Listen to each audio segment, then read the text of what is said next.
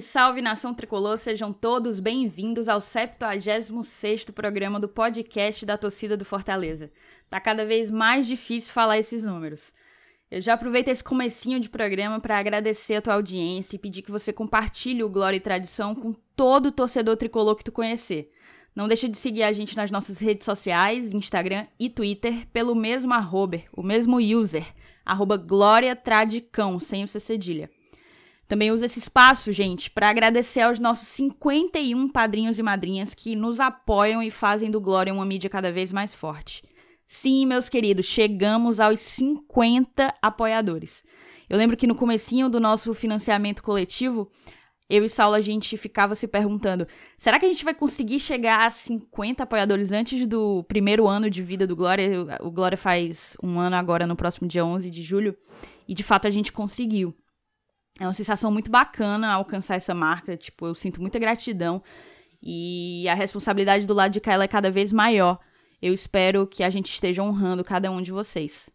Se tu ainda não é nosso apoiador e tem interesse em ajudar a mídia independente que cobra o Fortaleza, acesse os links que estão na descrição desse programa. A gente está em duas plataformas, o Apoia-se e o PicPay. Escolhe a plataforma que te for mais conveniente, conhece os nossos planos, conhece os benefícios que tu vai receber e faz a tua assinatura. Agora vamos para a pauta. Há cerca de duas semanas, eu postei nas redes sociais uma foto com o Tinga, que repercutiu bastante, né? No tweet, eu falava de um jogo contra o Brasil de Pelotas, ainda em 2018, é, em que o Tinga estava lesionado, então ele não foi relacionado para o jogo. E ao invés de assistir ao, a partida no camarote, como é praxe para os atletas e para os familiares dos atletas, ele viu com, com a filha dele na Premium. E falar que ele estava ali, eu falei, ele viu na Premium no meio da galera. E usar esse termo galera gerou um certo burburinho. Enquanto eu meio que falei galera no sentido de em meio a torcedores, grupo de pessoas, aglomeração, muita gente associou o termo a povo ou torcida organizada, o que de fato não faria nenhum sentido por se tratar a prêmio do setor mais caro e inacessível do estádio. Só sei que disso rolou uma discussão no nosso grupo de, de padrinhos e a gente viu em toda essa repercussão uma excelente oportunidade de enriquecer o debate sobre o processo de arenização e de elitização do futebol. Eu acho que é um debate muito pouco explorado a nível do nosso estado. E a gente resolveu fazer o bom e velho, fazer de um limão uma limonada, né? Para trocar essa ideia, eu tô acompanhada do time completo. Fala, Saulinho, agora você pode falar. E Thaís, tudo bom? É prazer estar aqui com você, você na frente do programa hoje. Gostei dessa ideia de ficar próximos também, não acho nenhum problema. Que é, mais, é menos trabalho também para mim, então, ótimo. Então, e, eu tô satisfeito. E como, como você falou, né, esse tema veio a partir de uma discussão boba, mas que se tornou uma, uma discussão que a gente espera trazer aqui hoje. Discussão bem interessante, informativa e, e debater a respeito de tudo isso com o nosso convidado. Isso. É isso, também tô com o Felipe. Fala, Felipe. Olá pessoal, novamente é uma honra estar aqui presente com vocês nesse mais, nesse mais novo episódio do Glória e Tradição. E é isso aí, agradeço a presença do Elenilson, do Saulo, da Thaís, nosso convidado que, por, por uma feliz coincidência, já é um sujeito que eu acompanho, sigo no Twitter, vejo tudo, tudo, tudo. Inclusive, hoje estava assistindo uma live dele no, na bancada no YouTube. É, também vi recentemente um, uma live que ele fez com o Biratã Leal, é, grande jornalista aí do cenário brasileiro. E é uma honra receber ele aqui hoje, poder escutar ele, tentar aprender um pouco mais. Espero que seja um ótimo programa e que a galera curta mais esse novo episódio do Glória Tradição. É isso, a gente também tá com o Elenilson junto ao grupo, amigo. Olha aí, coisa boa, hein? É, prazer mais uma vez participar aqui desse programa, né? Que é, agora a Thaís como apresentadora, fica até, até um programa mais simpático, né? um abraço aí para o Saulo, para o nosso amigo Felipe e também para o nosso convidado, que daqui a pouco vai ser apresentado por você. E o torcedor do Fortaleza vai gostar do que vai ouvir, com certeza hoje vai ser um programa muito bacana, com, com um debate muito interessante. É isso aí. além dos titulares, a gente está recebendo no programa de hoje um convidado muito especial para mim, Irlan Simões. É uma pessoa que eu sempre quis trazer e em quem eu primeiro pensei assim que surgiu a ideia dessa pauta. Antes de passar a palavra para o Irlan, é, eu acho que é importante adiantar que o Irlan ele é baiano, torcedor do Vitória, jornalista, é o criador do site e do podcast Na Bancada, mestre e doutorando em comunicação pela UERJ, Universidade Estadual do Rio de Janeiro, e ele é autor do livro Clientes versus Rebeldes: Novas Culturas Torcedoras nas Arenas do Futebol Moderno, um livro excelente que está no site, está disponível em PDF no site do Na Bancada, e também é organizador do livro Clube Empresa, as abordagem, abordagens críticas, perdão, globais às sociedades anônimas no futebol. Seja bem-vindo, Irlan. Salve, amigos. É, primeiramente, dizer que é um prazer estar conversando com vocês. É, é curioso, porque eu, antes de ontem, foi ontem, nem lembro agora, tanta coisa que eu estou produzindo esses dias, estava conversando com o torcedor do Vasco. É, e lá na bancada, a gente pega o termo argentino, chama de é, mídia partidária. Né? Eles chamam assim esses produtos né, feitos por torcedores. Eu acho que é uma tendência que tem que existir mesmo, porque a gente só confia em quem a gente faz parte, né? Naquilo que a gente faz parte. Né? Então, ter um, um espaço como esse aqui, sem dúvida, seria ouvido com mais atenção pelo torcedor do Fortaleza do que eu seria lá no próprio na bancada. Então, é sempre bom estar participando desse espaço, conversando diretamente com torcedores. É, claro, não somos todos iguais, nem todos pensamos iguais, mas com certeza é uma oportunidade muito interessante de conversar com temas como esse, que competem a todos nós. É, arenas são temas muito complexos, eu acho que foram muito mal entendidos, e já estamos aí no nosso sexto, sétimo ano de Arena no Brasil. É, provavelmente todos os estados bem cientes que precisam rever esse modelo, né, sua viabilidade financeira e também aquilo que tentou impor os torcedores e não conseguiu, porque os torcedores, de certa forma, não aceitaram. Né? Então, vamos aí para essa jornada que acho que vai ser muito boa.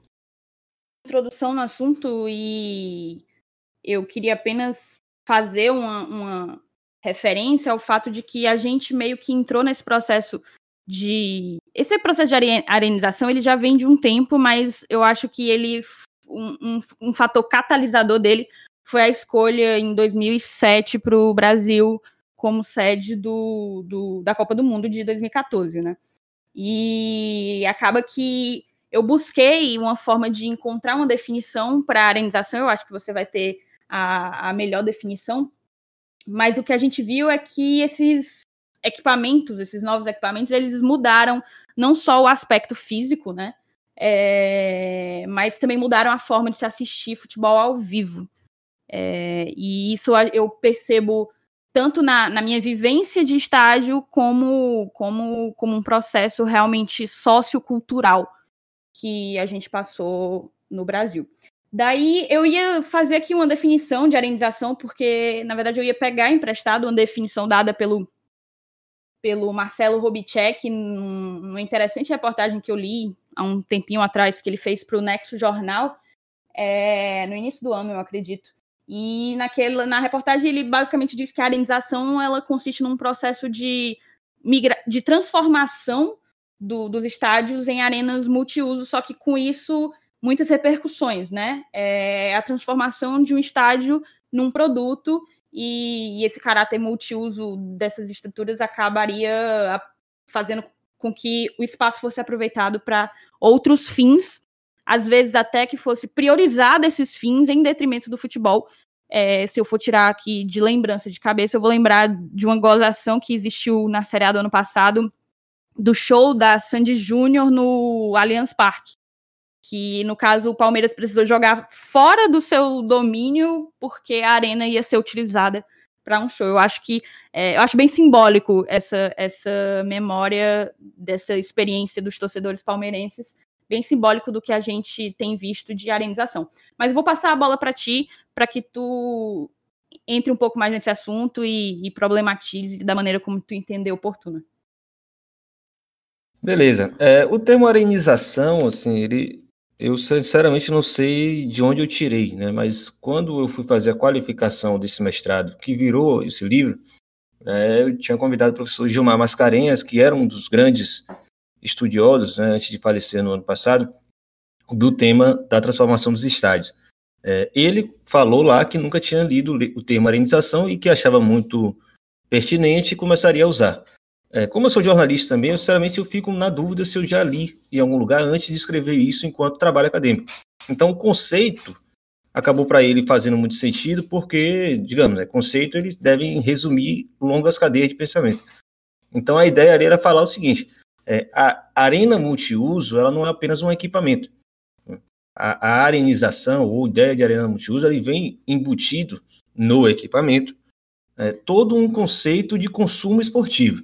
Né? E, e, quando eu falo consumo esportivo, inclusive impõe que nós, somos torcedores, também estamos ali basicamente como consumidores. Ele busca transformar, inclusive, a nossa relação com nossos clubes. Né? Então, é, é muito mais amplo do que simplesmente pensar que é um estádio né, moderno, com banheiro de mármore, com concreto armado, com cadeira de plástico e, eventualmente, uma cobertura bonita ali, caríssima.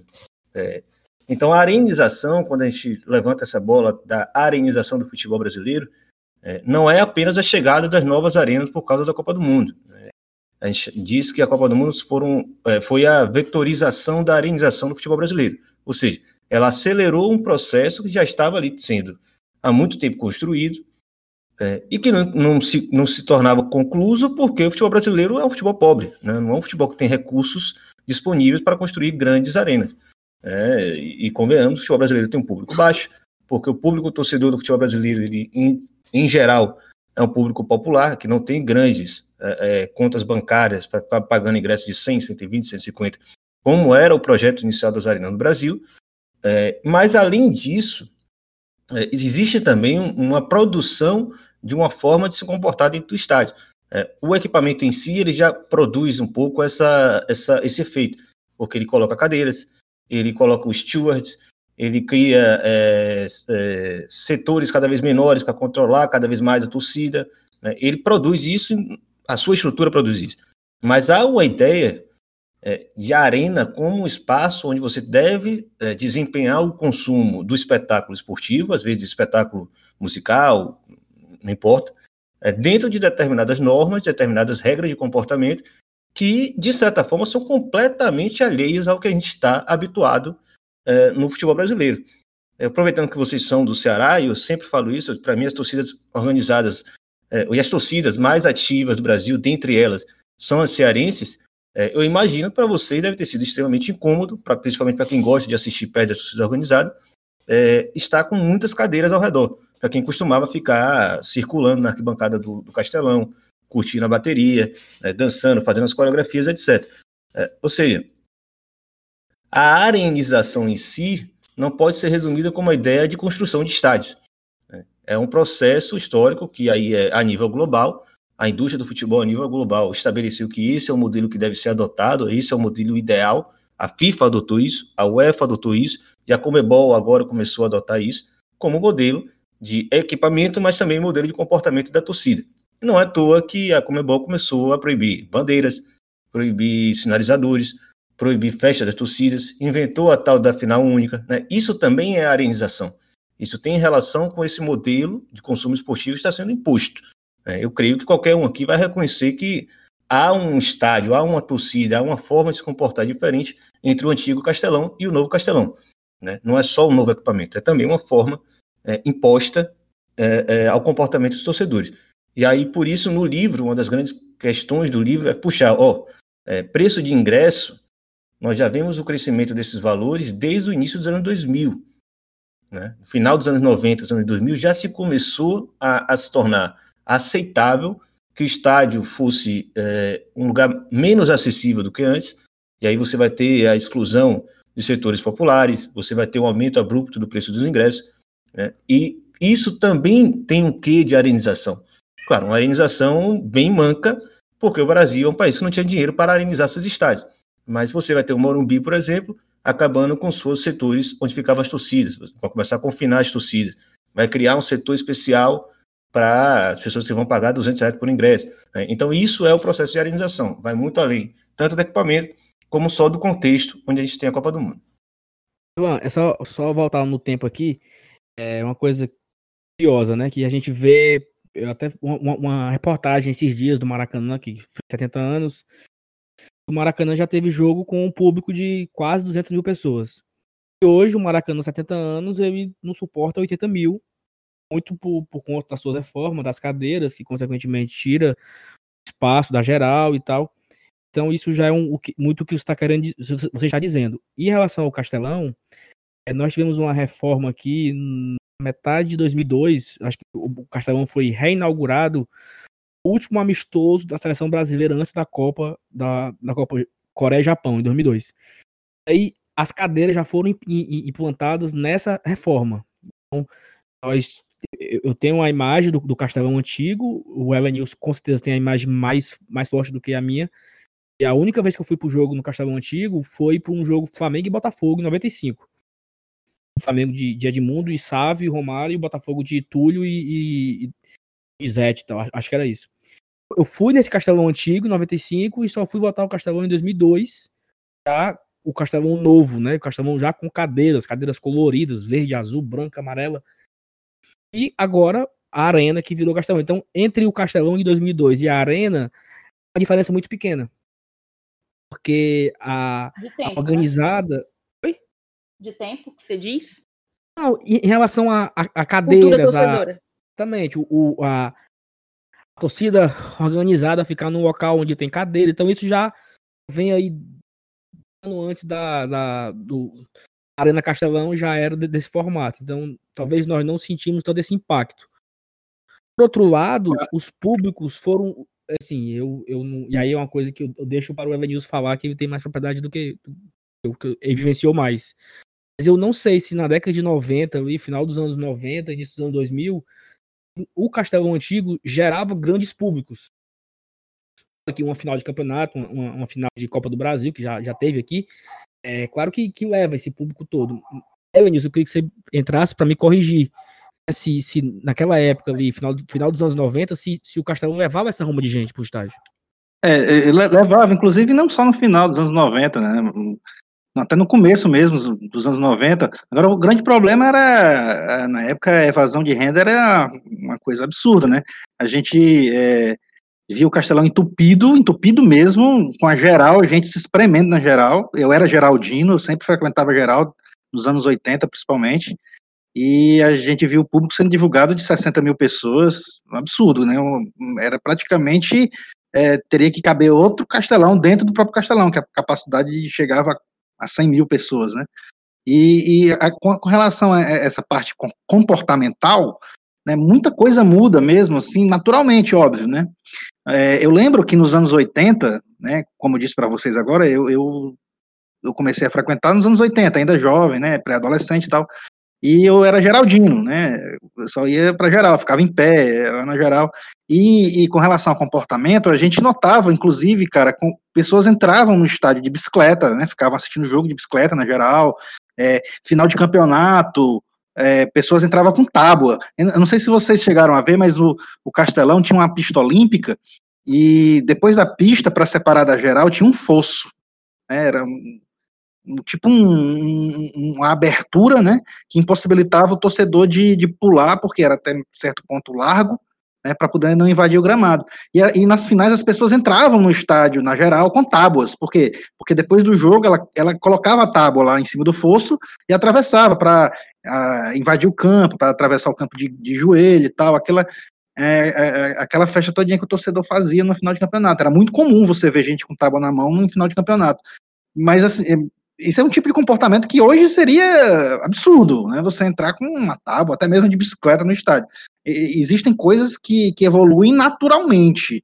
Mas eu, eu me sinto assim mal, por exemplo, em, em chegar num bar e, e, e na lanchonete do estádio e ter que optar por um belo, belo sanduíche lá de hot dog laminado, um papel laminado higienicamente, e não ter o que eu tinha antes, né? Aquela, aquela cana-de-açúcar espetada no palito e tal. Isso aí, é, esse tipo de arenização é que é, eu, eu, até confesso que eu sou meio cabeça dura, até porque eu já sou quarentão, né? Eu acho que eu sou o mais velho da turma, e aí fica até mais difícil da gente se adaptar. Mas é, é, é, um, é um processo difícil e eu concordo que é complicado. Tá? É, mas aí, questionar se está certo ou está errado, a gente a está aqui para isso hoje, para ver se a gente chega num consenso. Né? Não, pois é, eu acho que uma coisa muito característica do de toda essa evolução, digamos assim, eu acho que é porque à medida como a experiência dentro do estádio foi mudando, a discrepância, o abismo que separa a galera que tá num setor, sei lá, mais popular, num setor. O, o Fortaleza divide tudo em, em sócio, né? Vamos, por exemplo, o Fiel, que fica no, no sul, no, na Superior Sul, e a galera que tá na Premium, eu sinto como se fosse gente que está cada vez mais distante. E, e, essa distância não é só uma distância de classe, porque se fosse distância de classe, era, seria uma coisa de fora para dentro. Eu sinto um pouco isso repercutindo de dentro para fora, como se o, o próprio estádio fosse algo que reforçasse essa divergência. Tipo, do lado de lá é tal coisa, do lado de cá a gente está separadinho, confortável, é, no ar-condicionado. Da gente que está discutindo aqui, eu acredito que todos, normalmente, hoje em dia, frequentamos o Castelão na Premium, né? E eu tenho altas, altas ressalvas à, à forma como, como isso é encarado, entende? Óbvio, numa sociedade capitalista como a nossa, existe isso, vai ter sempre o, o, o ingresso mais barato e o ingresso mais caro, paga-se mais caro por sei lá mais o que. É, mas o que eu posso, o que eu meio que percebo de padrão nesse processo todo que a gente está vivendo é que coisas que acontecem em quase todo lugar, que é valorizar esses consumo de outros produtos para além do jogo, o que isso não é tão ruim, inclusive o Saulo tem alguns questionamentos aí para te fazer. A questão da, da vigilância, né? É tudo muito separadinho, é tudo muito é, câmera, é, é tudo muito setorizado efetivamente e o aumento de preço que você, que você já falou, porque o aumento de preço por si só já é um, um fator, digamos assim, desagregador, né? Então eu queria meio que você tinha conversado comigo dizendo que nesse processo o castelão dos males era o menor, era o menos pior, digamos assim, e eu queria entender o que é que como é que tu vê e por que que tu vê dessa forma. Bom, vamos lá, começar pela questão do público que Saulo levantou. É, e é, é fato, é, a gente às vezes entra muito numa uma certa mania, um pouco até, enfim, eu diria irresponsável de saudar tempos passados que não necessariamente diziam aquilo que a gente está dizendo que eles dizem. Né? Esses imensos públicos, é claro, hoje a gente não consegue ter todos eles, é, mas também não eram todo jogo. Né? Os estaduais são contestados, por exemplo, desde os anos 70. Parece que a gente começou a contestar agora no ano 2010. Né? Não é uma verdade. Já saíram com torneios pouco atrativos. É, você tem no, nos campeonatos nacionais, inclusive, vários jogos de públicos baixos. Isso é meio comum pela atratividade que aquele, que aquele jogo tem ou não. Né? Então, assim, dos anos 90 para cá, que eu acho que é um recorte, talvez ajude mais, é, e a gente não entra no, no recorde de Ellen Nilson, que está falando dos anos 80, pessoas entraram nos estádios, que é algo totalmente maluco, né? Assim, impensável para quem tá, vive os, os, os, estádios dos anos 90 para cá. Mas, assim, é, tem alguns fatores que eu acho importantes para avaliar. Primeiro, a questão geracional. Né? É normal as gerações terem diferentes formas de lidar com as expressões culturais, inclusive futebol. Né? Eu acho que existe aí sim uma questão geracional que deve ser observada nos estádios brasileiros, que é a geração que está acostumada com outro tipo de futebol, com outras formas de comportamento, etc. Mas, claro, isso não é o suficiente para mudar tanto os estádios como a gente tem visto essa mudança tão abrupta nos últimos anos. É, um desses fatores que eu acho que também é preponderante é como os anos 90 significaram, de certa forma, um aumento, é, pelo menos do, do poder midiático e da cobertura midiática com relação à violência no futebol.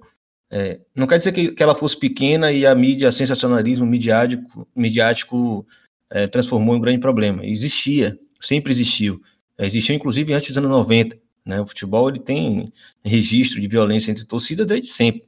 Né? Mas os anos 90 eles foram muito marcados por isso. Né? O, o, o tema da violência no futebol virou um assunto, né? um assunto policial, né? virou um assunto corriqueiro das vidas das pessoas. Claro, também cresceu em volume. Mas isso, sem dúvidas, foi um dos fatores que criou um afastamento das pessoas dos estádios. Até hoje você tem, é, com certeza, alguma tia, alguma uma avó que vai falar, você vai para o estádio, que negócio perigoso, né? Então, assim, os anos 90 foram fundamentais para forjar uma boa parcela da sociedade que tem repulsa de estádio, tem medo de estádio. Né? Isso, obviamente, expulsou muita gente, afastou muita gente dos estádios. E você tem nos anos 90 um esvaziamento, provavelmente muito é, é, é, decorrente disso. Outro fator que é indispensável observar quando a gente for avaliar o público dos estádios é a televisão. Né? Até o começo dos anos 90, o brasileiro mal sabia o que era futebol pela TV. O futebol muda a sua característica por conta da televisão. Claro, o jogo dentro de casa era muito difícil você assistir, mas você começa a ter uma nova ideia de o que foi o jogo sem sair do seu sofá, sem sair de sua casa. Isso também muda. E eu falo isso porque uma vez eu fui fazer o levantamento, consegui achar uns dados sobre público nos estádios em inúmeros países, e todos eles, no período coincidente a, ao começo da, da, transmissão televisiva do futebol nesse país, o público caiu. Né? Ou seja, é, é, quase impossível você não considerar o impacto da TV no afastamento das pessoas dos estádios. Muitas pessoas não estão ali para estar no estádio, né? estão ali para ver o espetáculo esportivo. E tem gente que prefere o sofá de casa, natural, né? não tem por que brigar muito com isso. Então é outro fator que com certeza interfere. Né? No caso de vocês de Fortaleza, eu acho que é importante observar também o momento do futebol. Né? Eu não tenho dúvidas que vocês estão no melhor momento da história do futebol do Ceará. Muito por logro do, da diretoria dos clubes e, e, por acertar e tal, os dúvidas na Série A. Né? Isso atrai as pessoas para os estádios, é óbvio. Né? Isso bota as pessoas, pô, o meu time disputa nas cabeças do futebol brasileiro. Antigamente eram só os baianos que podiam estar na Série A, praticamente, né? Depois baianos e pernambucanos. Agora os cearenses estão a, dupla está na Série A. Isso também né, leva uma movimentação. Claro que as torcidas do Ceará sempre tiveram um grande, grande público, mas, assim, fatores históricos que vão construir esse processo. Tanto que quando eu comecei a pesquisa que deu no Clientes versus Rebeldes, a minha ideia era cruzar esses dados de público, de valor de ingresso, né, e, e avaliar historicamente, e depois nos estudos, da teoria ou de relatos de outros pesquisadores, eu fui percebendo que isso não faz o menor sentido, porque são tantos fatores que interferem, e às vezes fatores de ordem sociológica muito fora do alcance do futebol, que a gente nunca consegue ter uma, uma conclusão perfeita. A gente pode ter os elementos que a gente vai levantar né, e vai aí colocar para jogo na hora de fazer análise.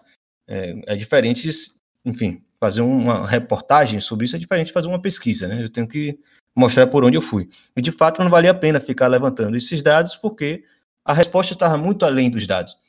Estava em uma série de fatores históricos que esvaziaram os estádios por causa da violência, que esvaziaram os estádios por causa do, da TV, que encheu de novo os estádios por causa da situação dos seus clubes, às vezes até lutando contra o rebaixamento enche estádio mais do que no meio de tabela. Né? Essas coisas são todas importantes para analisar o público de estádio.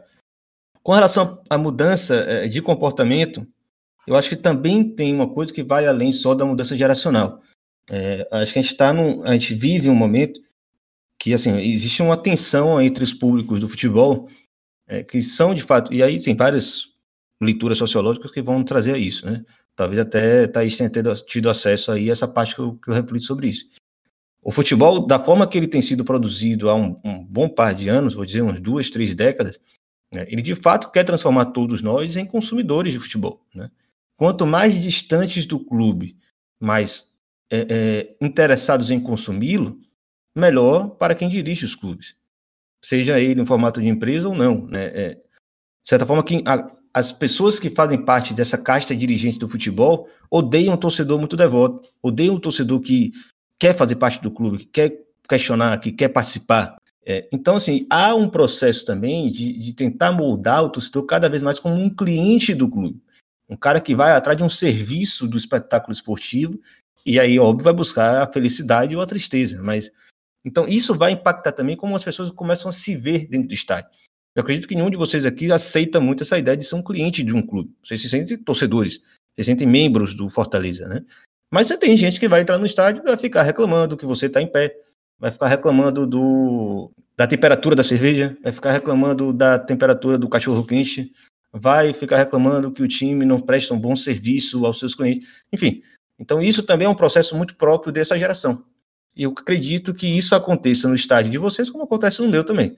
Torcedor que aceita, assimila né, e admite que ele está ali como um cliente, não como um membro do clube. Então, esse também é um, dado importante. Eu não sei se eu fiquei faltando falar alguma coisa se levantar, acabou sendo os três de vez, mas acho que é mais ou menos isso. E só concluindo, completando a questão que a Lenilson falou. É, essa, essa mudança também do que você pode fazer no estádio. Né? Antes, o estádio era basicamente você entra no estádio. Era essa a ideia. Você vai entrar no estádio, você está com seu ingresso, beleza, entra, vai embora. A evasão de renda é um, é um é recorte bem, bem colocado para o início. É, mas tá bom, não, entrar com tábua também não é o ideal. Entrar com bicicleta talvez também não seja ideal. Mas hoje você não entra com mais nada no estádio. Você não entra com absolutamente nada no estádio. A experiência de ir para um estádio é extremamente insuportável. Eu que moro aqui no Rio de Janeiro, quero ver um jogo do Vitória ou no interior de São Paulo, ou aqui no Rio. É, é, chato. Você tem que ir só com a sua roupa do corpo, porque você vai ser revistado, você vão te proibir vários materiais. Então, esse comportamento de torcedor que a gente conheceu nas décadas anteriores, ele está simplesmente extinto no futebol de hoje. Ou você aceita o que está dado hoje, ou você cansa e vai para casa. Eu, eu, gostaria de, de, trazer só um assunto que, que o Rilan falando, viu o Saulo também, o Elenils, acho que é, que é importante. Dois fatos que simbolizam bastante essa colisão de novas culturas. Em 2013, nós tivemos um jogo Fortaleza e Sampaio Correia pela Série C do Campeonato Brasileiro. Era a última rodada da primeira. Esse jogo, né, a gente podia ver torcedores. Estava lotado, lotação máxima. O público era aproximadamente 60 mil, 61 mil. Não tô, não tô, 55 eu não estou recordando agora o número exato, mas era por volta disso. 7 mil, 57 mil esse jogo. 57 mil, perfeito. Obrigado, Saulo. É, e eu via bastantes torcedores do Fortaleza, principalmente torcedores da organizada, pulando um setor do Castelão para o outro. E eles, inclusive, subindo do setor inferior para o setor superior. 2013, que era o ano em que a Arena Castelão estava sendo entregue. Ela estava voltando finalmente ao, o cenário do futebol cearense, só que agora era uma arena de Copa do Mundo. E a gente não sabia como tratar aquilo direito. Tanto que a gente via torcedor escalando, gente pulando, pessoal tentando se acomodar sem entender muito como funcionava aquilo ali. Isso foi bastante marcante para mim. Segundo ponto, acho que o segundo fato que mostra essa colisão de culturas foi em 2015, a final do Campeonato Cearense, Ceará e Fortaleza, jogo decisivo, que foi 2 a 2 Fortaleza conseguiu o um empate no, no, nos, aos 47 minutos do segundo tempo. A euforia foi tão grande a torcida do Fortaleza fez algo que era comum as torcidas do estado do Ceará fa fazerem, que era invadir o campo. A torcida do Fortaleza invadiu o campo na, após, o, após o título, entrou, invadiu mesmo a arena, a arena, a arena Castelão, a arena de Copa do Mundo. Isso já tinha passado a Copa do Mundo, mas uh, esse, isso que, que o Ilan falou definiu perfeitamente sobre a arenização, já era visto aqui. A torcida invadiu, algo que é comum fazer no PV, no antigo Castelão, só que com isso acabou tendo uma batalha campal dentro da Arena Castelão, que os torcedores do Ceará também invadiram o campo, e são uma, um duelo entre as duas torcidas. Mas aí, mas aí, mas aí, Felipe, é o seguinte, é porque eu acho que tô querendo dizer assim, quando tinha as invasões lá no Castelão Antigo ou no PV, era tratado como uma normalidade. Quando a invasão ocorreu num estádio de Copa do Mundo, aí vira manchete mundial. Então eu acho que isso também, Irlan, talvez, talvez entre na, na arenização do negócio, porque isso era, era comum a galera invadir o estádio. O Evan News contou aqui que a galera ia com tábua pro estádio é, para poder invadir o campo quando, quando acabasse o jogo e fosse campeão. Quando teve a invasão em 2015, ok, que teve lá um. A galera se pegou, teve briga e tudo, mas tornaram aquilo como se fosse uma grande novidade, uma coisa inédita no futebol cearense. E, pô, isso sempre aconteceu a torcida brigaram, sempre invadiram o campo, não é porque foi na arena que se tornou uma novidade, né? Uma coisa que me chama a atenção, irmã, eu queria chamar a tua opinião de novo. É, eu vejo que os pernambucanos eles foram, entre aspas, prejudicados com a Arena Pernambuco. Eu, eu, não, eu não conheço a Arena Pernambuco, eu não fui, mas falam que é longe pra caramba da cidade, tem acesso, não tem ônibus e tal. Então, o, o povo de Pernambuco, as três torcidas de Pernambuco, que é o, o, o três maiores das três maiores capitais do, aqui do Nordeste, é o único que tem três grandes, grandes times, eles não conseguem aproveitar a arena, então eles não tiveram o, o legado da Copa do Mundo. Já a Fonte Nova na Bahia e, e aqui no Castelão, em Fortaleza, nós conseguimos utilizar mais a arena e, e tornar a arena rentável, etc. Porque assim, eles falam ao quê? Que a, nós aqui, principalmente Fortaleza, Ceará e o Bahia, acho que o Vitória ele não, ele não e não utiliza muito a arena, tu pode até explicar também sobre isso. É, eles falam que esses três clubes eles surfaram na onda da arena, eles surfaram na, na, na atuação e tudo, e, e, e, conseguiram gerar receita com isso, conseguiram atrair novos torcedores, atrair um maior número de sócios. aí consegue fazer o, a, a experiência de ir ao estádio uma experiência lucrativa para o clube. Tanto que o clube ganha, hoje aqui, Fortaleza e Ceará, eles, eles conseguem arrecadar. Quando o cara entra no estádio, né, estacionamento, o, o clube ganha, até a cerveja que é vendida até os 30 minutos do segundo tempo, o clube está arrecadando. Isso no, no, estádio convencional, esses ganhos não eram possíveis todas as frentes, né? O que tu enxerga disso? Aproveitando também, Saulo, antes de do Rilan responder, também emendar a questão do que eu estava falando sobre a colisão das culturas da torcida, tanto antes do, da volta da Arena Castelão e após a implementação da arenização. A torcida, ela vai mudando e vai moldando, né? Antes a gente fazia festa com mosaico, tinha pirotecnia, mosaico, fogos, cascato de fogos. No jogo da Sul-Americana, a gente não pôde nem fazer um mosaico 3D. Isso, isso acho que só reflete essa. Estão querendo implementar uma nova cultura torcedora que a gente não tinha o costume de ter. A gente é praticamente obrigado a adotar um novo modelo de, de querer acompanhar o clube. Cara, se, a, os mosaicos são, fazem parte da história do Fortaleza recente. A gente vê que, por exemplo, no jogo da que a Comembol teve que ditar as regras, a gente não pode nem colocar um adereço 3D em um mosaico. Enfim, eu queria agora seguir para o Irlan poder responder a pergunta, emendando só esse detalhe da, da, do, da mudança de comportamento que é imposta à torcida do Fortaleza ultimamente. Eu vou começar pela sua, porque eu acho que ela é mais prática de responder. É, isso é generalizado e, como eu falo, né, as próprias entidades de gestora do futebol, elas é, é, são, são promotoras desse processo de arenização. Nesse aspecto que a gente está falando, né, do controle das festas, né, da formação de um público passivo, ordeiro, individualizado, que nunca está lá com seu grupo, com sua torcida, com seu coletivo. É, isso é parte total desse projeto, desse processo, né, que é muito típico do futebol negócio dos tempos atuais. Né? Não dá para separar as coisas. É, a Comebol apenas finalmente admitiu isso para ela. A Comebol sempre olhou a UEFA como referência, faltava isso. É, o que é foda é que é o seguinte: é, é, o que resta ao futebol da América do Sul é a paixão das torcidas, não é a qualidade dentro de campo. A qualidade de campo eles já roubaram todos, já levaram tudo embora. Né? Então, se até isso você começa a matar, então você mata o que, que restou do futebol dentro do, da América do Sul. Essa é a grande questão.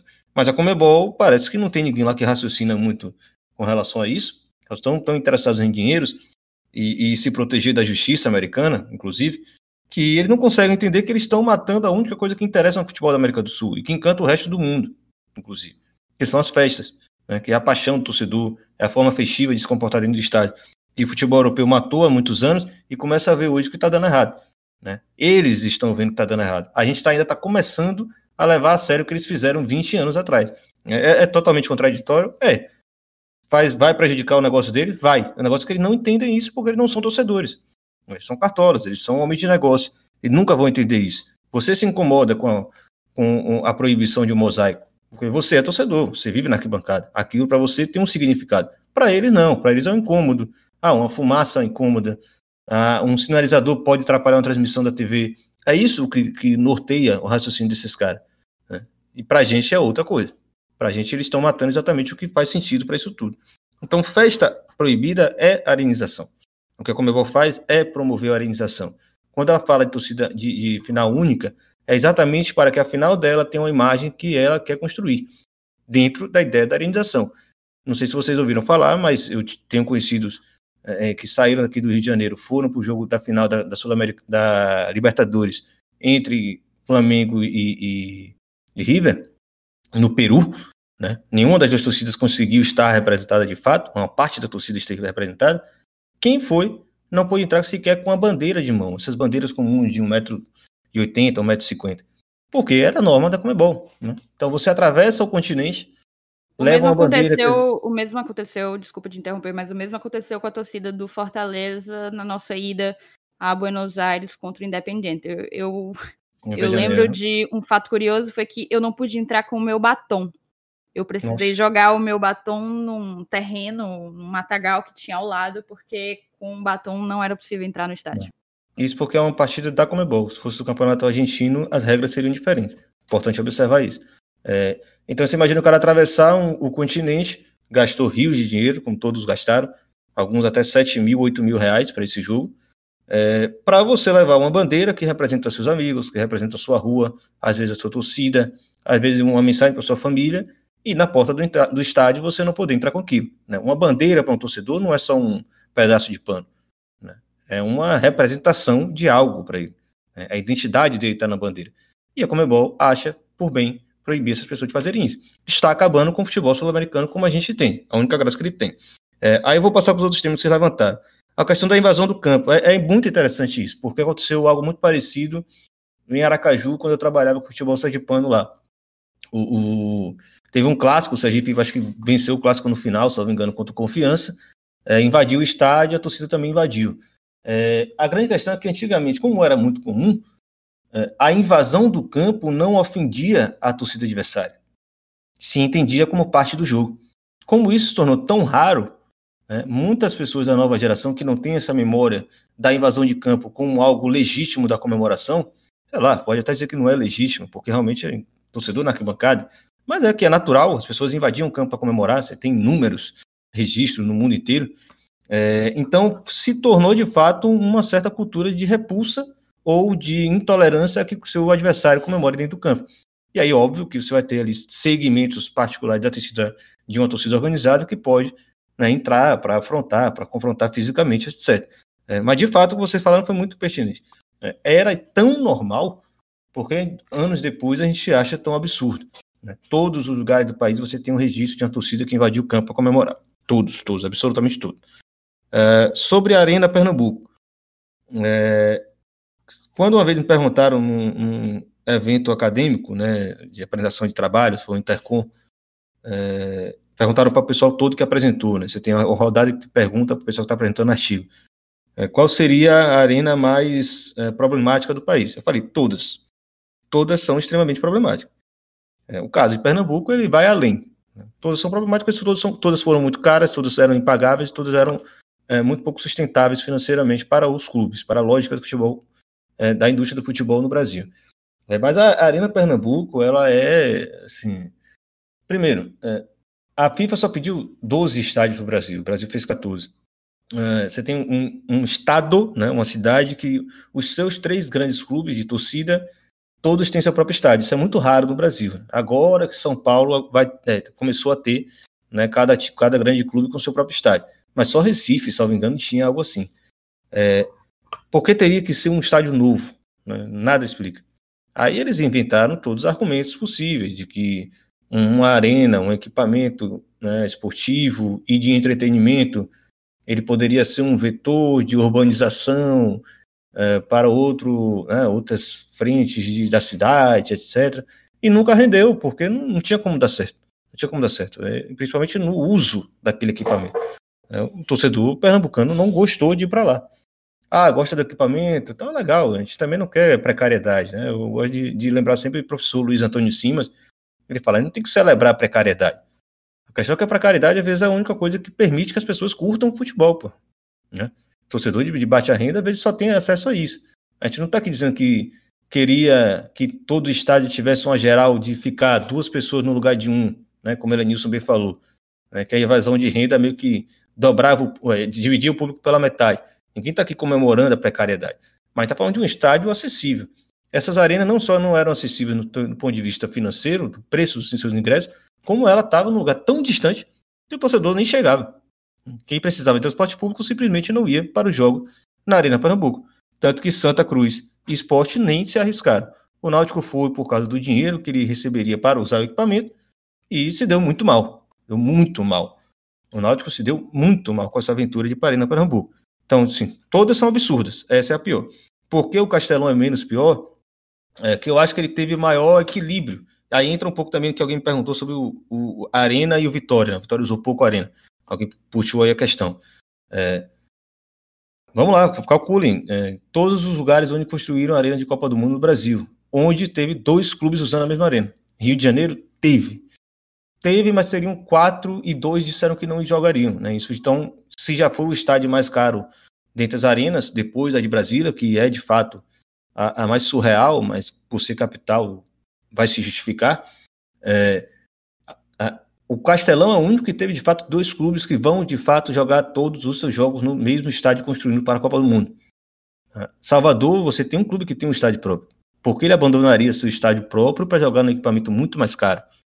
Né? Custaria, inclusive, ao seu próprio torcedor. É, a rejeição do Vitória, claro, se deveu muito pela pressão da torcida também, que não queria abandonar o Barradão, pelo afeto né, que existe pelo Barradão, mas também porque, assim, até que ponto vai ser benéfico o Vitória jogar nesse equipamento. É, o Bahia joga na Fonte Nova por causa de uma série de benefícios que ele recebe, porque inúmeras vezes o Bahia usou o estádio de Pituaçu, que é um outro estádio público de Salvador, como uma espécie de barganha, para falar, ó, se não aceitarem as nossas uh, uh, exigências, nós vamos para Pituaçu. Isso, inclusive, é pouco falado. Mas a fonte nova é extremamente custosa. A beleza vai. E aí entra aquela questão: a beleza vai atrair público. Ok. Uh, as cadeiras vão atrair público. Ok. Um banheiro bonito atrai até certo público. É, principalmente um banheiro arrumado, né? Principalmente público feminino, que ia para o estádio nos anos 90 não tinha nem banheiro feminino. É bom lembrar disso. Novamente, para frisar que nunca existiu aqui uma, uma saudação, uma, um, uma comemoração do precário. É, as arenas, talvez, elas tenham ensinado que nossos estádios podiam ser melhor e merecem ser melhor. O torcedor merece equipamentos melhores. A grande questão é que o que trouxeram, ele ultrapassa qualquer capacidade do próprio futebol brasileiro financiar isso, porque ele é extremamente custoso a sua manutenção. É, vocês comentaram até aí da, da capacidade dos clubes é, cearenses de, de assumir a gestão, estão tirando renda. Eu não cheguei a entrar nesse detalhe porque acabei me afastando um pouco dessa pesquisa, desse tema. Mas eu, imag... eu, eu cheguei a ler um, um jornalista famoso, daí, acho que é Fernando Carvalho, Fernando. Pô, fugiu agora. Do povo. Eu acho que é ele, é ele. É, é um cara, um cara famoso, eu já li, já li muita coisa boa dele. Mas em algum certo momento ele falou: ah, os clubes cearenses estão pagando para jogar. Eu falei, porra. É, não estão pagando para jogar, né? eles estão basicamente subsidiando a presença de seus torcedores. Porque eu fiz um levantamento, eu fui um. Perguntei para algumas pessoas conhecidas, né? Vocês conhecem o Baião de Dois, tem o pessoal do Ceará, de Fortaleza. Eles explicaram, não, você tem. O preço do seu torcedor não entra no bordeiro. É, alguns tem alguns planos, tanto do Ceará quanto do Fortaleza, que tem acesso livre. Então, isso não entrando no bordeiro, você não joga com né, renda. Você tem dificuldade de calcular o que de fato é renda daquele jogo ou não. Eu, bom, então aí os clubes não estão perdendo dinheiro. Eles estão ganhando muitos sócios, por causa da acessibilidade que eles garantem seus torcedores. Os clubes do Ceará tiveram, na Série A do ano passado, os melhores públicos do país, e isso não é pouca coisa, é importante frisar isso 200 vezes. Né? Você ter a marca do seu clube, uma torcida que bota 30 mil pessoas no Brasil hoje, é muito boa. Isso engrandece a instituição, né? isso aumenta a autoestima do seu torcedor. Aí tem gente que prefere fazer o contrário botar ingresso caro para ter a mesma renda, com um estádio vazio. Né? O que os clubes é, é, é, do Ceará fizeram não foi perder dinheiro, então. Eles arregimentaram muito sócio. Arregimentaram é porque, muito torcedor para dentro porque... e estão formando uma nova geração que com certeza é muito apaixonada pelos clubes. Acho que o, o, que tu, o que tu leu do Brasília é porque é o seguinte, eu, tenho, eu até tenho esse levantamento que eu faço, jogo a jogo, assim, poucos jogos, a renda líquida ela é positiva jogos, porque o que quem pagou ingresso não conseguiu cobrir o estádio. Só que eu, eu tive nesse jogo 20 mil sócios. Esses 20 mil caras entraram pagando nada. Então, assim, o clube também é querer demais, né? Que não e é querer... nada. Que não é querer... nada. Não é que ele é... não pagou nada, ele pagou pro clube. Não, só que, só que eu digo assim, ele não pagou não, porque o, o clube às vezes reclama disso. Ah, a renda foi negativa. Foi negativa porque 20 mil cara que paga mensal foram. E você quer duas vezes, né? Você quer que os 20 mil sócios paguem um sócio mensal, você ainda quer que 20 pessoas comprem, 20 pessoas comprem ingresso? Assim, é claro que a renda vai ser negativa. Porque se eu, se eu tenho muito, por muitos jogos, acima de 50% do, do público pagante, entre aspas, né, que tá dentro do estádio, é sócio que entra de graça. Exato. Agora, só fazer uma questão, só, só sem, sem querer te interromper, mas já interrompendo. É, inclusive, é, é, algo que precisa ser, ser pressionado a ser um raciocínio para o futebol brasileiro. Há muito tempo, muito tempo, nenhum país do mundo, e você pode ir até Manchester City, Barcelona, Real Madrid, Bayern de Munique, e aí eu, eu, posso até passar o dado, que algum ouvinte de vocês questionar isso, eu pego aqui o levantamento da, da Deloitte, Futebol Money, de arrecadação dos clubes. É, são raríssimos, raríssimos os casos de clubes que têm mais de 30% da sua receita global, né, sua, da sua arrecadação global, é, oriunda de, do que eles chamam de match day, né? tanto venda de ingresso como season tickets, etc. É raríssimo, raríssimo no mundo. Não é o futebol brasileiro que vai fazer isso, isso é uma verdade. E você tendo isso de forma compreensiva, você, você sabendo disso e aceitando e admitindo isso, você começa a olhar o estádio de uma forma diferente. É, bom, se nossa receita 70%, 80% vai ser invariavelmente da TV, queira ou não queira, né, o esforço que você faça nunca vai mudar isso, pelo menos não em termos proporcionais, né, óbvio. É, então a gente tem que olhar o estádio, estádio de outra forma. O estádio não é mais o lugar de você tirar grandes rendas. Você não vai nunca, nunca. E aí, assim, tenho absoluta certeza do que eu estou falando. Nenhum dirigente de clube, em lugar nenhum do mundo, é, monta elenco pensando na renda de jogo. Porque ele não é maluco. Né? Porque a renda de jogo flutua. Né? Ela é variável ao longo do ano. É, então, você sabendo disso, você começa a olhar o estádio de outra forma. O estádio não é mais o lugar para a gente tirar a renda que vai montar um massa. É o lugar de você trazer novos torcedores, trazer novos membros para o nosso clube. Percebe? É só, então, eu sim, acho então, que o Ceará faz muito certo nisso. Interrompendo aqui também, agora de volta. É... O Fortaleza ele tem essa particularidade aí, então, porque talvez ele, ele tem péssimos contratos de TV. Ele assinou com a Turner e, e foi um contrato muito ruim para ele. O time que menos arrecadou ano passado na Série A, televisão. E aí o Fortaleza teve uma receita, errar aqui alguma coisa, mas foi algo em torno de 115 milhões de reais 2019. Desses 115 milhões de reais, 25% veio de televisão. O Fortaleza conseguiu fazer 75% de dinheiro novo. Dinheiro de sócio, de venda de camisa, de, de, de arrecadação de bancada, de é, patrocínio, de eventos e etc. Então o Fortaleza conseguiu fazer, já que a, a televisão era ruim para o Fortaleza. E aí um, um, dado, né? O Ceará e o Bahia é algo em torno de 50%. Se você tira a TV do Bahia e do Ceará, ele perde metade, metade da receita. Aí um, um, outra diferença entre Fortaleza e Bahia. Você tirar a televisão, Bahia e Fortaleza, e comparar apenas o resto, Fortaleza ficou 30 milhões a menos que o Bahia. O Bahia tá na Série A há mais tempo e vendeu gente pra caramba no passado. Se você prestar atenção que o Fortaleza estava na Série C em 2017. Dois anos depois ele disputou a Série A e ele ficou quase igual com o Bahia em termos de arrecadação, tirando a televisão nós tivemos um salto muito grande de, de tudo, de organização, de, de, investimento, de vendas, de sócio, de arquibancada, etc. Então, é, o Fortaleza tem essa particularidade aí, porque a TV dele não é boa. Pois é, eu Ele acho que essa particularidade, Saulo, o fato da gente ter equilibrado o negócio e feito dinheiro novo, como, como tu falou, se deve muito à especificidade de nós termos definitivamente o pior contrato da Série A. Porque, porque uma coisa talvez puxa a outra, né? Eu, eu, a minha TV é ruim, eu tenho que arrumar outras formas de gerar dinheiro. Aí é aquilo que a gente falou, eu falei mais cedo aqui. Na hora que o cara entra no, lá no estacionamento, o Fortaleza já tá arrecadando, e vende copo, e vende camisa, e vende boné, e aí ele, ele consegue fazer a arena rentável, porque assim, uma, uma coisa que, eu, que me, me contaram, que o Fortaleza hoje, é, quando, quando voltar ao futebol, o Fortaleza tem uma, uma dor de cabeça, é nem a questão do a renda do jogo, porque a renda ela não vinha. A, renda não vem, a renda era negativa, por muitas vezes eu tinha um prejuízo para jogar, porque eu ia com muitos sócios. E se eu tenho 20 mil sócios lá dentro do estádio, 20 mil sócios entrando com seus carros, 20 mil sócios comprando cerveja, comprando peixe, comprando copo, comprando camisa oficial. E isso eu não tenho mais pós-pandemia, quando voltar futebol.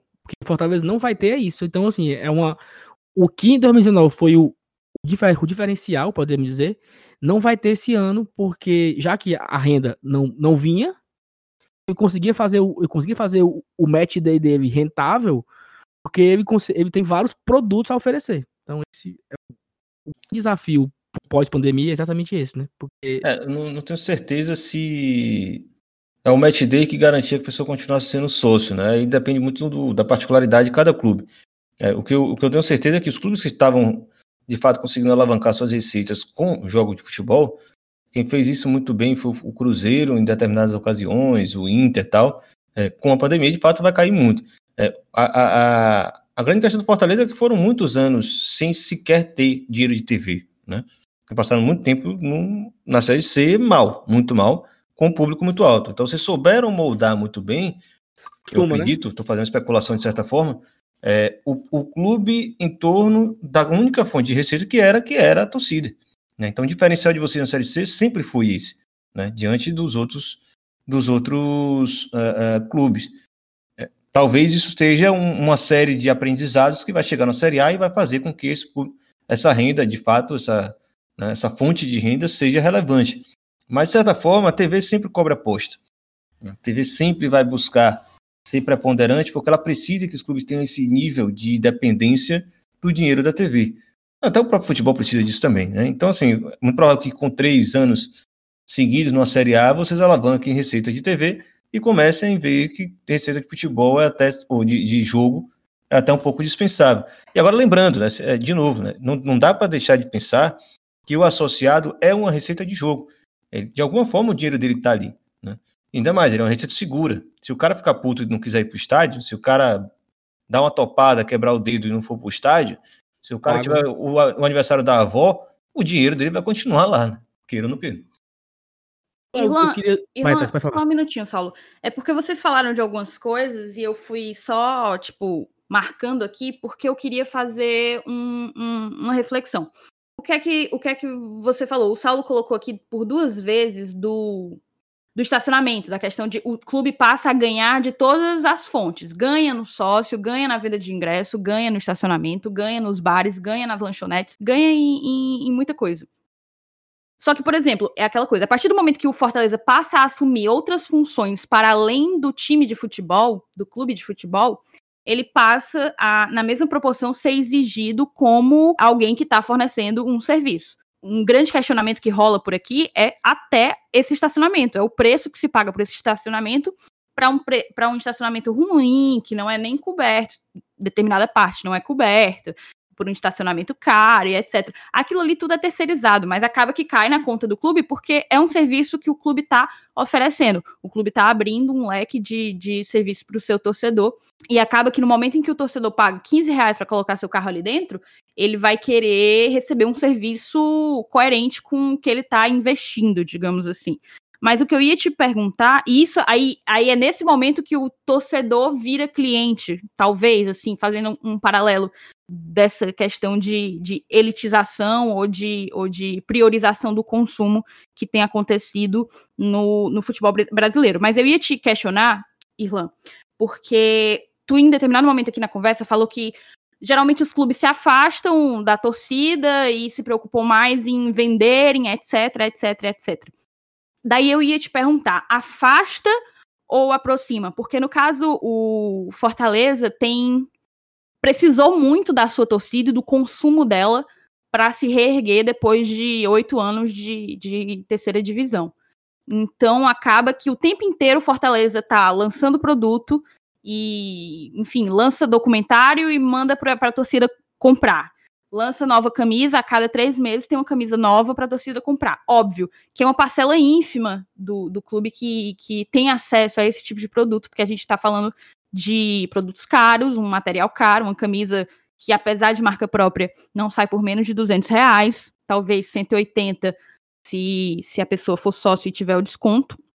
Aí eu queria te questionar nesse sentido, porque eu sinto que acaba sendo sim uma forma do clube tentar aproximar o, o, o, torcedor no sentido de consuma os meus produtos, viva o Fortaleza, respire o Fortaleza, coloque o seu dinheiro dentro do Fortaleza, para que quando você for do estádio, você vai ver um bom time e, e, e vai disputar, vai ser mais competitivo nas, na, nos campeonatos que você disputar. Era esse o primeiro ponto. E o segundo é em cima do que tu falou sobre não comemorar a precariedade. Eu, eu sou realmente adepta à ideia de tornar o futebol mais democrático, porque ele vem passando por um certo processo de desdemocratização social, digamos assim. É, mas eu, eu o maior desafio que eu vejo nisso é como, como fazer essa democratização do espaço do, do espetáculo futebol, não deixando de ser um ambiente convidativo, porque hoje em dia a forma como as arenas são concebidas acaba sendo um ambiente mais convidativo para mulher, acaba sendo um ambiente mais convidativo para criança, para famílias, né, idosos, pessoas com dificuldade de, de acesso. Então, tem essa questão de até que ponto pode ser convidativo sem que é, você abra mão de uma democratização de estádio. É, é, preciso você abrir mão de todo tipo de conforto para que, que o estádio seja um ambiente em que todas as classes possam acessar?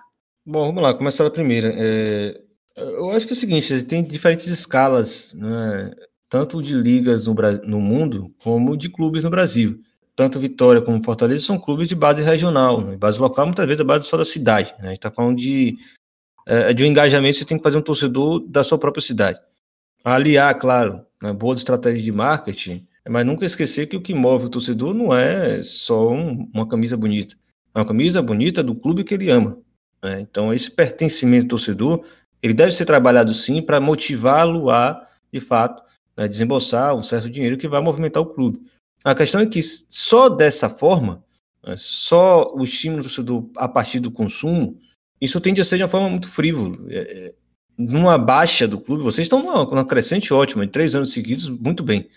É, ótimo resultado na Série A, é, campeão do Nordeste, subida da Série C para a Série B para a Série A. É um clube muito organizado, que empolga o torcedor, que orgulha o torcedor, um marketing muito organizado. É muito parecido com o que acontece no Bahia. É, mas só por essa via, o perigo é quando o time, por coisas do futebol, às vezes não é por má gestão, mas porque o futebol é assim, começa a cair. Então o torcedor às vezes se afasta também. E se você estava só lastreando a relação do seu torcedor pelo consumo, uma hora essa conta chega. Ele vai se afastar, ele vai se desinteressar, a autoestima dele cai, ele não, não confia mais na gestão. Né? Então isso é muito complicado. É construir uma cultura de relação torcedor que seja muito mais densa do que só a compra de materiais. Isso, sem dúvida, e para mim, pelo menos, passa pela participação do torcedor no próprio clube. Eu sei que Fortaleza tem ali um, um, conselho bem restrito, que a participação do torcedor ela é um pouco complicada. Por mais que seja um clube bem aberto às festas da torcida, ele incentiva, ele estimula, que são coisas até um pouco diferentes.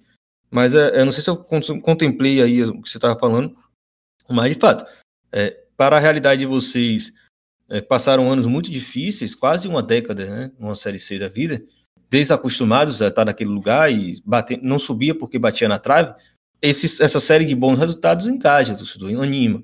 Se isso não for transformado em instrumentos de relação duradoura, seja só de compra de, de produtos, uma hora a, a peteca cai. Porque não é tão bem assim também o ânimo do torcedor que só é estimulado via do consumo. Com relação ao estádio ser convidativo, né? não, não sei se foi esse termo que você usou agora. É isso que a gente falou, né? nem, nem celebrar o precário, é, e também, assim, sempre que for fazer um debate sobre a arenização e elitização dos estádios, não perder de vista que o estádio anterior que a gente tinha também não era nada perfeito. Você achar que a geral era o lugar que a gente deve trazer de volta naquele formato que ele estava, enfim, você está fazendo a leitura pela metade. O que a gente quer é que o público que frequentava a geral também tenha o seu espaço nos estádios. E aí entra naquela coisa.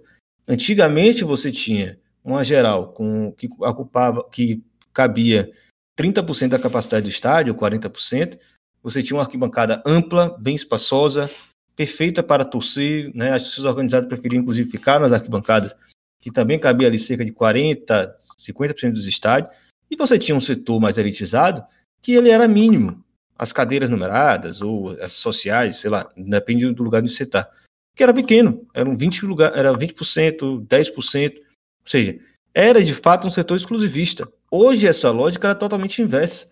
O setor popular, o setor acessível, ele corresponde a 10%, no máximo 20% de um estádio. Principalmente o setor inventaram em vários estados brasileiros, né, em São Paulo principalmente. O setor Quando das tem, né? Oi? Quando tem, né? Quando tem, perfeito, quando tem. É, inventaram em São Paulo o setor das torcidas organizadas. Tipo, porra, torcida organizada tem que ter um lugar específico, ela não tem que se espalhar pelo estádio como ela quiser estar. Então, é isso.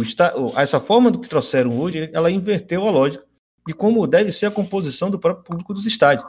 O público popular ele tem que pedir espaço. Ele não tem o espaço. Ele tem que pedir uma concessão. Ele tem que torcer para o, o, o, dirigente de ocasião dizer: Ó, vamos baixar, fazer promoção de ingresso hoje, vocês podem entrar. Mas jogo bom, jogo importante, hum, desculpa aí, na moral, é, vamos aumentar os preços dos ingressos porque o estádio é feito para outro público. Claro, e aí é a grande dilema que a gente faz nessas discussões na hora de contestar a arenização, é que sim, é, os estádios hoje eles são muito mais receptivos para públicos que antes não eram, não eram bem recebidos nos estádios. Aí eu vou fazer duas diferenciações. Primeiro, é, durante muito tempo, reivindicando de novo a experiência de Elenilson, que explica muito bem o que era, os estádios foram feitos para um público majoritariamente masculino disposto a encarar esse tipo de desconforto. Isso é mundialmente falando. Mundialmente falando. Eram setores para você entupir de pessoas, para você tirar o máximo de dinheiro possível dali, da venda de com o máximo de ingressos que pudesse, e muitas vezes você evadir renda e fingir que ali não tinha 50 mil onde cabe 20. Né? É essa a realidade que sempre existiu no futebol.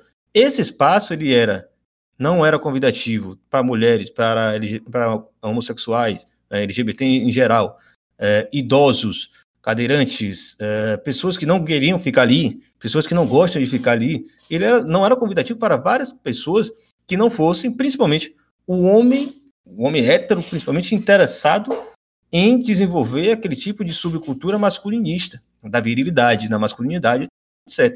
É, isso não foi só uma, uma conquista um, de espaço desse tipo de cultura.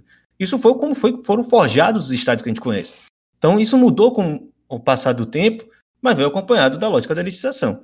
É, a gente não precisava da elitização para poder humanizar nossos estádios, sabe? A gente precisa de um setor popular. Eu quero setores acessíveis para todo tipo de torcedor. É, o idoso, muito se fala, ah, estamos conseguindo eliminar a, as torcidas a violência dos estádios, estamos trazendo as famílias de volta. Qual família? É, qual família você está trazendo de volta para o estádio? Porque a família que um dia frequentou a geral não vai entrar no setor que você disse que é família. É, esse setor de família, você está falando de uma família rica, uma família endinheirada, uma família que, com um padrão de consumo muito específico, que não é uma família. São pessoas ricas. Era esse o seu critério? Pronto, tá tudo bem, você atingiu esse seu critério.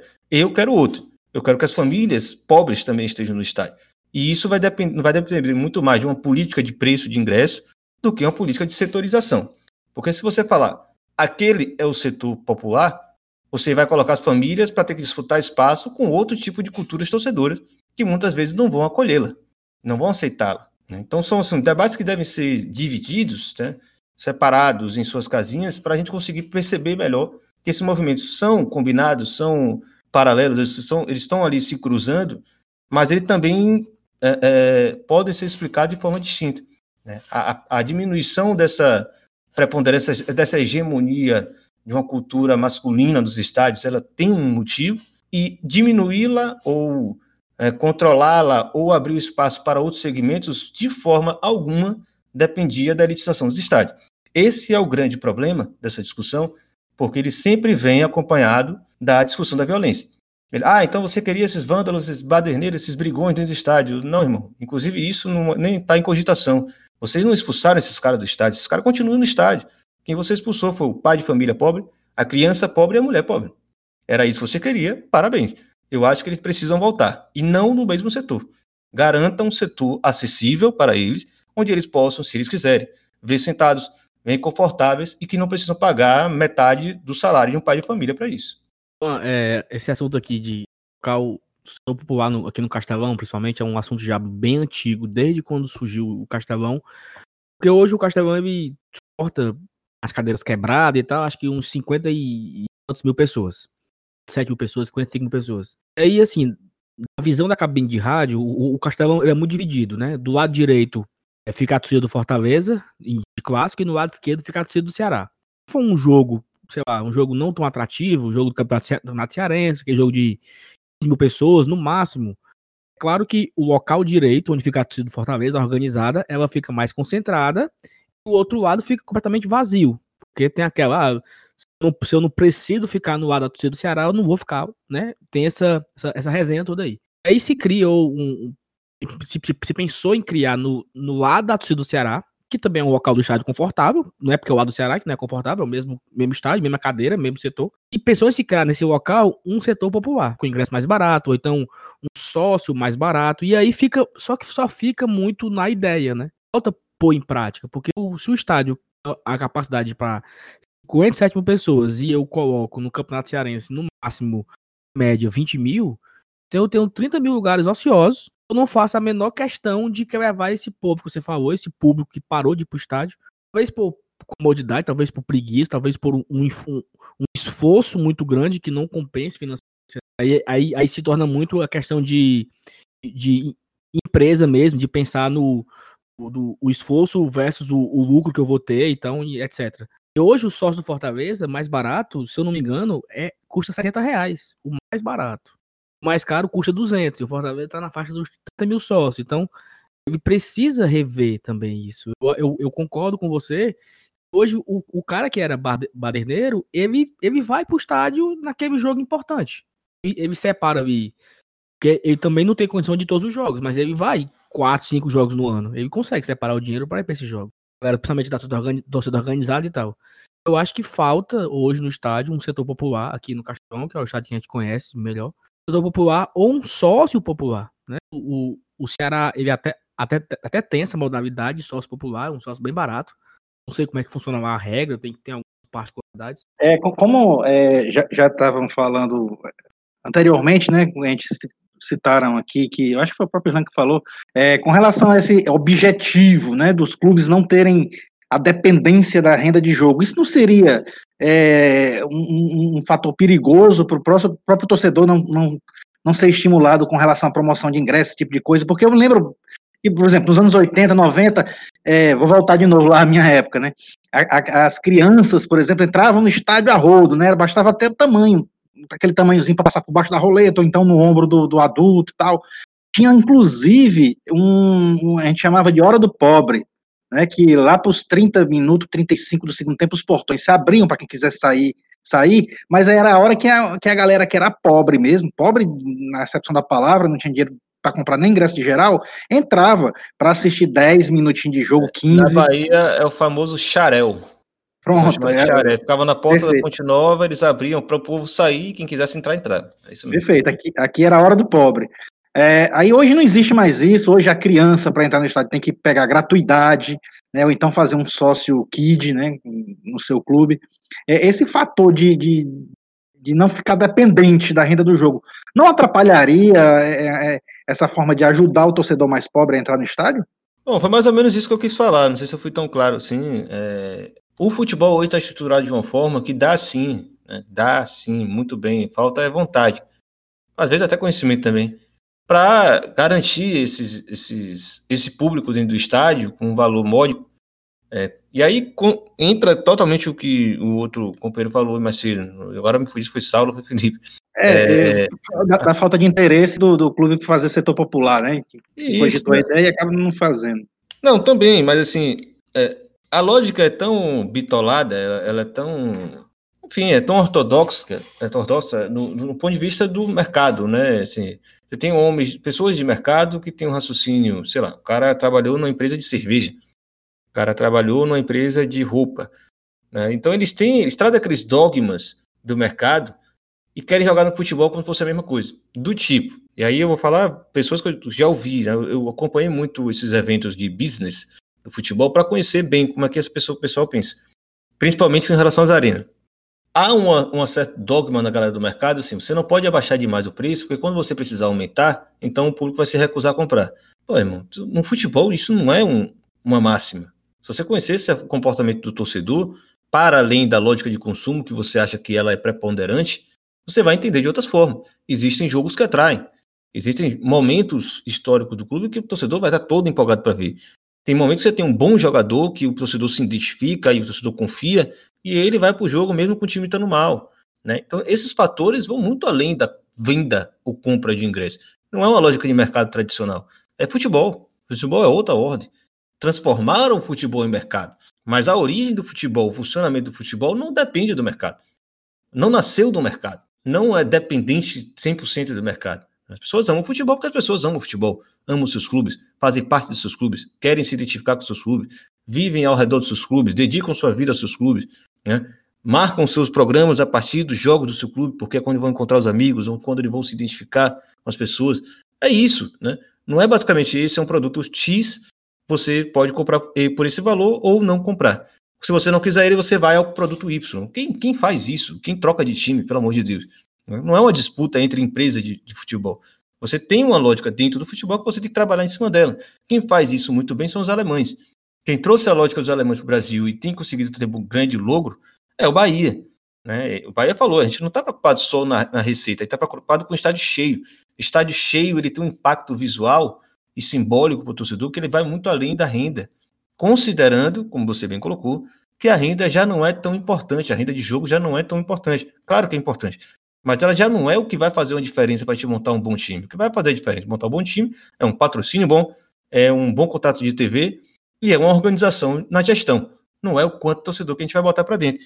Então, está nisso. Essa lógica dos espaços ociosos, eu acho que é um conceito que a gente tem que encher o saco na hora que a gente for discutir isso, dentro dos nossos clubes, com outros torcedores, né, discutindo essas, o futuro do futebol, porque foi o pessoal do Internacional fez, o povo do clube do Inter, um grupo de torcedores lá muito bom, muito ativo, tem muitos conselheiros. Se eu não me engano, se eu não me engano o Inter, ele é, eu dei uma pesquisada, ele é um dos únicos aqui no país que tem um programa de sócio-torcedor popular, né, não? Isso, é, ele inspirou outros, né? Inspirou do Bahia, inspirou do Figueirense, inspirou, enfim. Tem inspirou o do Ceará outros. também. Do Ceará, exato. É, por quê? Qual foi a lógica dele? O que, é que eles fizeram lá no Conselho Deliberativo? Claro, eles tinham participação política dentro do clube. Chegaram lá e falaram: ó, temos aqui um levantamento dos jogos do Inter, é, nós temos um estádio que cabe 50 mil, fugiu agora o tamanho do Beira Rio.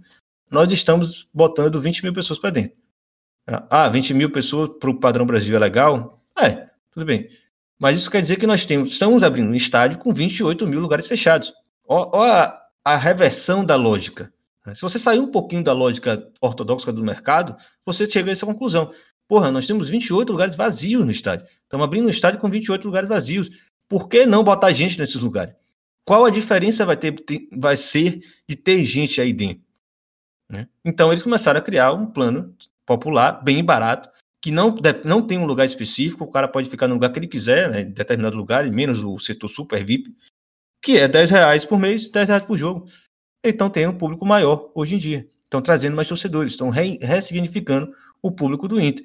Né? Essa é uma mudança de paradigma, de leitura sobre futebol que o Brasil precisa, porque o Brasil não tem um grande espetáculo dentro de campo. Né? Você não tem todo jogo 3 mil, 4 mil é, é, turistas coreanos com suas máquinas fotográficas imensas parando no, no, na beira do gramado para tirar a foto de Wellington Paulista, com todo respeito a ele, pela história que eu tenho com vocês. Mas assim, Messi e Cristiano Ronaldo vão trazer essas pessoas. O Wellington Paulista, não. O Neto Baiano, não. Vou falar no Vitória, para não, não ofender você. Neto Baiano não vai trazer esse tipo de torcedor. De torcedor, não, de consumidor. Né? Ele não vai tirar ninguém da Coreia para passear em Salvador e falar, pô, vou dar um pulo lá no Barradão, gastar 500 euros no, no, no ingresso e ver Neto Baiano. Né? Nós não temos isso. A nossa lógica para montar uh, o esquema de um jogo de futebol tem que ser outra. Né? Nós temos que pensar nos, nos, espaços vazios, não nos espaços cheios. Quem foi, foi. Temos que fazer. Quem está tá deixando de vir? Então, essa, esse, tem, esse conceito de espaços ociosos dos estádios, eu acho que ele é perfeito. Ele soma muito para a nossa ideia. Uh, eu ia comentar mais alguma coisa, me faltou um pouco aqui. Uh, eu acho que é isso. Enfim, ah, sim. É, com relação ao Inter influenciou outros outros clubes, né? Então os clubes começaram a colocar essa ideia de ingresso popular. Muitos caíram no mesmo erro de, de colocar setor para esses, para esses públicos. No caso né? do Ceará, eles colocam o setor sul, que é o setor onde é o setor da torcida, que a torcida, a principal torcida organizada do Fortaleza gosta de ficar. Então, geralmente, quando tem pouco, pouca gente no estádio, o Fortaleza sempre lota o setor sul, enquanto o Ceará sempre lota o setor norte. Então, como aquele setor sul já é um setor que as pessoas, os torcedores alvinegros evitam ir, uhum. eles botaram o plano popular para lá para encher. Quando eu entendo que a tua ideia é, é fazer algo mais nos moldes do Inter, que não delimitou o setor, né? Sim, é. Então você, você levantou bem a bola aí. O problema é que você tem um estádio, um estádio separado, né? Então o lado de lá é do, do rival, o lado de cá é de é, você. Tem né? essa questão cultural. E uma diferença que eu vi, o, o, o, preço tanto do Inter como do Ceará é muito semelhante. O do Ceará é um pouquinho mais caro a mensalidade, é 14 reais. Mas, cada, mas o, o torcedor paga 10 reais por cada partida de ingresso, por cada partida que ele for, né?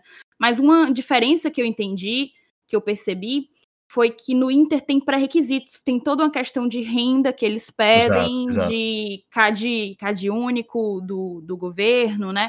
Então eu acho que o Inter consegue, com mais sucesso, atingir a camada de torcedores que ele quer atingir é, enfim, enchendo o estádio para não para que não aconteça justamente. Acho que esse ponto que você tocou é, é muito sensível. É basicamente o cerne de toda essa discussão.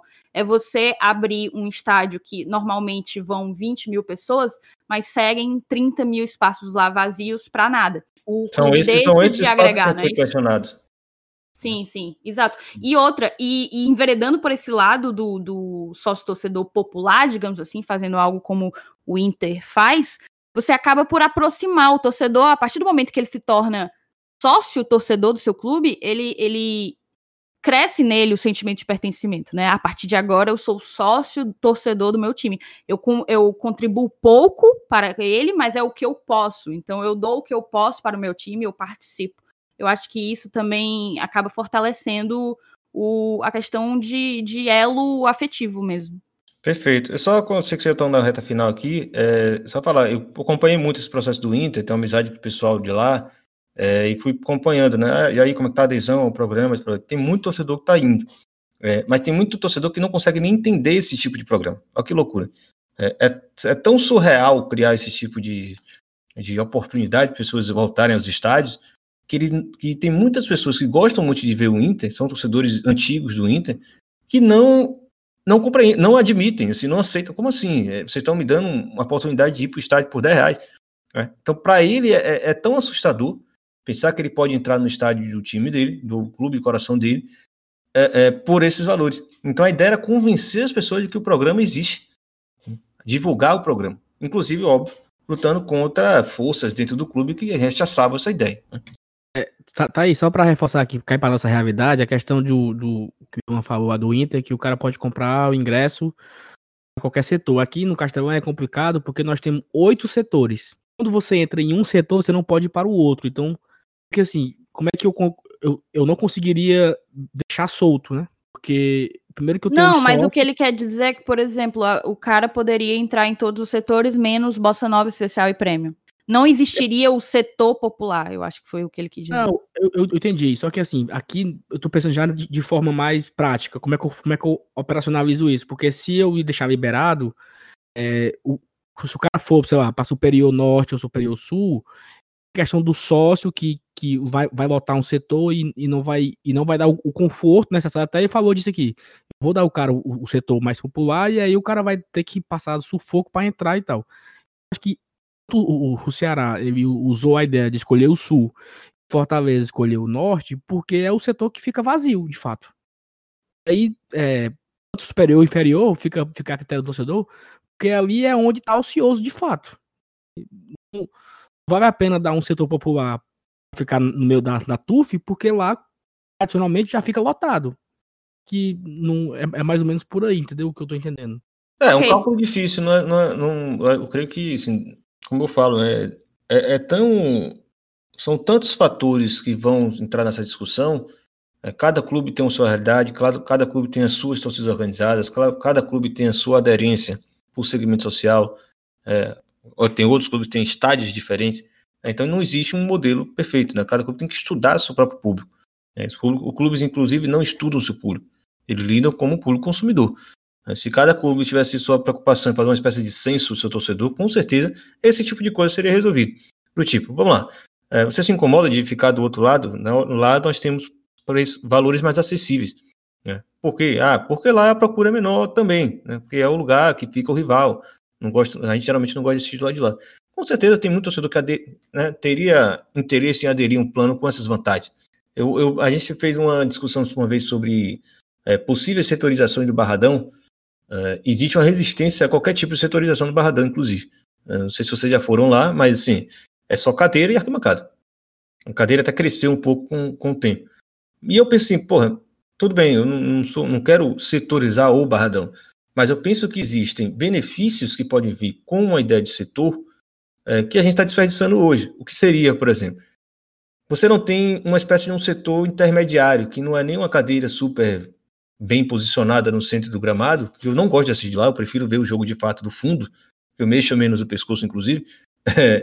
E você não tem um setor que não seja para ficar no espaço festivo e do cimento do barradão.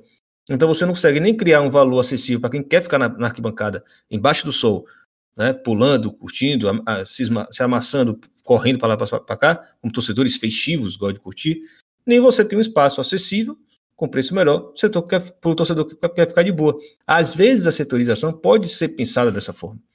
Também não é descartar totalmente a ideia de setores. Ela pode ser um, uma aliada nesse sentido. E outra, tem gente que tem dinheiro e se você oferecer um serviço, ele gasta quanto ele quiser. Sei lá, vou criar aqui um setor onde o cara vai ter o uísque à sua disposição para ele comprar. Pô, tem gente que tem dinheiro para isso. Tira o dinheiro desse cara, cacete. Tira o dinheiro desse cara e pega com esse dinheiro, ajuda a diminuir os valores dos outros setores. Perfeito, mundo perfeito.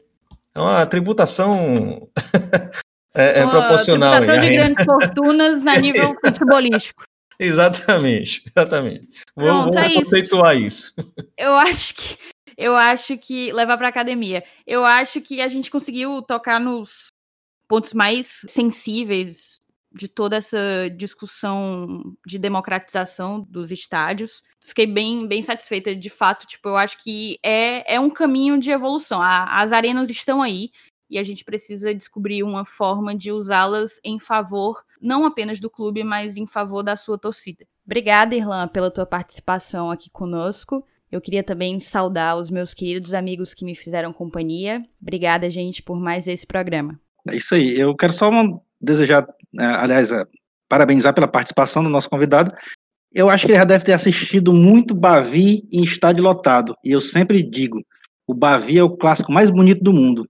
Um lado do estádio vermelho, azul e branco e o outro gritando leão. Genial. muito bom. Muito Já bom. foi, né? Porque mataram o nosso, nosso Bavi, né? Vocês sabem disso. Eu só vou dar meus agradecimentos finais, recadinhos também. Agradecer demais o convite aí. É, sempre bom conversar com o torcedor. É, já falei isso logo que eu cheguei, né? Enfim, são oportunidades que a gente tem de falar de torcedor para torcedor e, e, quando é num, numa mídia é, ligada a um clube, parece que atrai mais, né? as pessoas confiam mais no que estão ouvindo. Então isso é sempre bom para a gente também que está refletindo sobre esses assuntos. Claro, vai ter gente que vai discordar, vai, gente vai dizer que eu sou maluco, mas com certeza vai ter gente também que vai gostar das ideias aqui. São meio divergentes, são meio é, diferentes, mas com certeza aí podem é, desenvolver algumas ideias boas para os clubes brasileiros. Não é fácil, mas a gente vai avançar. Eu só dar uns um recadinhos, né, aquele jabazinho, não leve a mal. o clube, o livro, o Clube Empresa, Abordagens Críticas Globais, ele já tá, já saiu já, né? Já está na mão. E você entra lá no, no site da leiacorner.com.br, Corner é a editora, você pode fazer a compra direto lá, vai chegar em sua casa logo em breve, independente do lugar do Brasil. Uh, e só convidar vocês a, a, assistirem e ouvirem o Na Bancada, né? Que é o, o podcast que eu faço, agora virou canal de YouTube também, porque muito bom. quarentena nos trouxe a isso. Esse tipo de conversa que a gente fez aqui, a gente tem muito lá. Lá, na verdade, eu faço mais o papel de mediador, né? Trago pessoas para fazer boas discussões. Fica aí o recado, beleza? Até a próxima, muito obrigado e estou à disposição para outras oportunidades.